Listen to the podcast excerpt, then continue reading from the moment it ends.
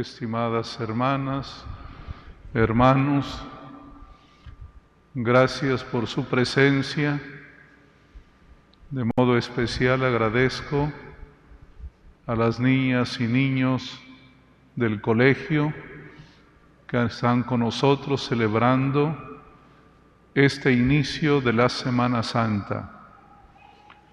Desde esta catedral compartimos la alegría de que después de dos años podamos celebrar juntos en las iglesias las fiestas de la Pascua.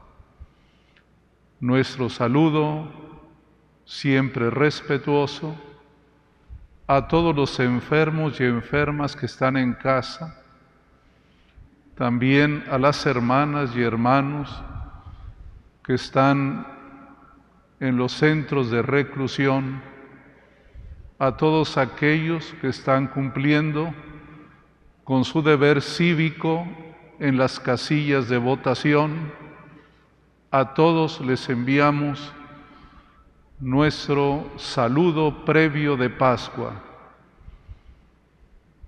Quiero solamente decir un pensamiento.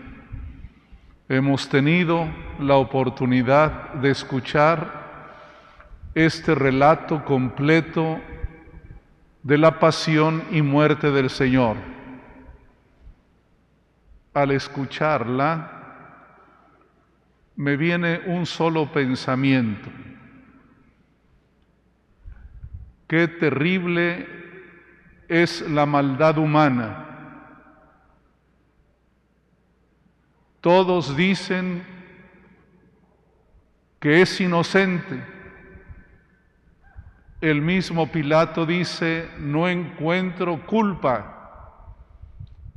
No hay razón para condenarlo. Pero ¿qué pasa?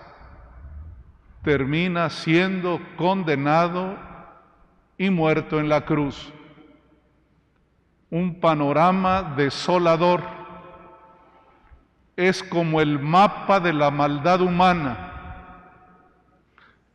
El amigo que traiciona. El discípulo que abandona a su maestro. La autoridad que por intereses mezquinos se doblega y no respeta la ley.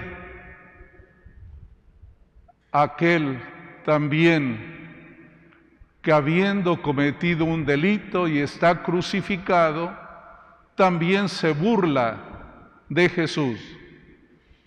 No hay a dónde voltear. No hay, una no hay un rostro amable que compadezca. Ese es el escenario de Cristo.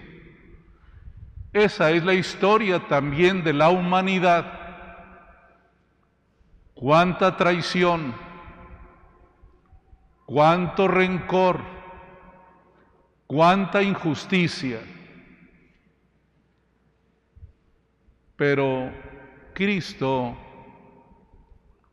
acepta todo esto para decirnos algo. El mal no se vence con otro mal. Dirá San Pablo, el mal se vence a fuerza de bien. Quien escucha el relato no siente deseos de venganza, ni ustedes y yo. Al oír el Evangelio, aunque nos causa tristeza la maldad humana, la incomprensión, el abuso de poder, el Evangelio nos permite contemplar el rostro amable, humilde y sufriente de Cristo. Eso es lo que hace el Evangelio. Nos hace desplazar la mirada desde los hombres hasta Dios. Qué feos los rostros humanos, qué brillante el rostro de Cristo. Que el Señor nos ayude en esta Semana Santa a mirar, sí, la realidad humana.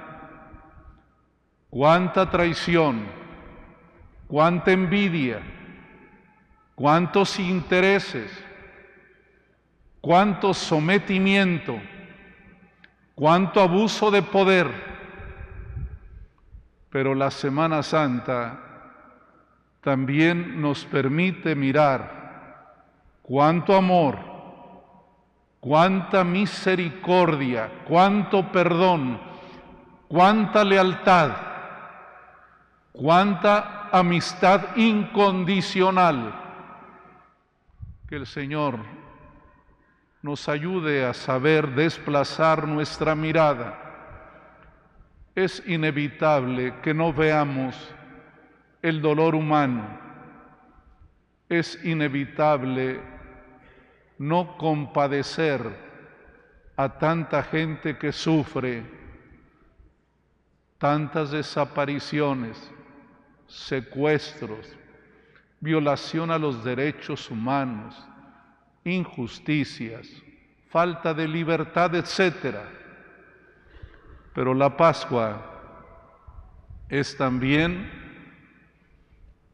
mirar el rostro amable de la humanidad, porque también cuántos corazones bellos y grandes en el mundo, cuánto mártir, cuánta gente que ama y perdona, cuánta fidelidad a la amistad, cuántos que teniendo responsabilidades civiles hacen todo lo posible por portarse correctamente y sobre todo miremos a Cristo, el Señor, para entender lo que nos quiso decir desde la cruz. Él no vence con otro ejército. Él no vence respondiendo el insulto. Él no vence vengándose del enemigo. Él no vence con espíritu despiadado. Él vence perdonando y amando. Que Él nos ayude a encontrar la mejor actitud en este mundo corrompido y perverso, pero también en este mundo donde gracias a Dios hay mucha gente que nos ama, que nos quiere, que nos ayuda. Es así la humanidad, mezclada la sombra y la luz, el amor y el rencor, pero confiamos que siempre al final triunfa el bien, triunfa el bueno el inocente.